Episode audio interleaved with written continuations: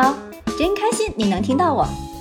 我们是一对爱自驾旅行的八零后夫妻，一个呢喜欢拍照，一个呢喜欢写文，一个痴迷开车自驾，一个永远愿意陪着他到处疯。怎么说嘞？似乎我已经不满足于在旅行网站发布万字游记和百张照片了。爱旅行的我们更想用自己的声音语言去记录当时的真实心境，是那一刻有感而发的。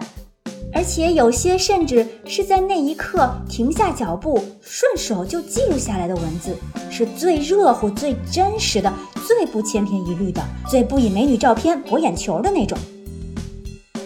其实吧，我想跟你说说真心话，在这个现如今啊，干什么都讲究效率的年代，很少有人愿意花时间去看完这个上万字的游记，更多人会迷恋短视频或者短笔记。但我却是不喜欢，总觉得少了好多真实性的过程感。快餐就是快餐嘛，没有了起因、经过、结果，没有了用舌尖去慢慢的体验那种细腻的味道，没有了高潮的刺激和旅程结束后像失恋一样失落的情绪。我觉得那不是旅行的体验。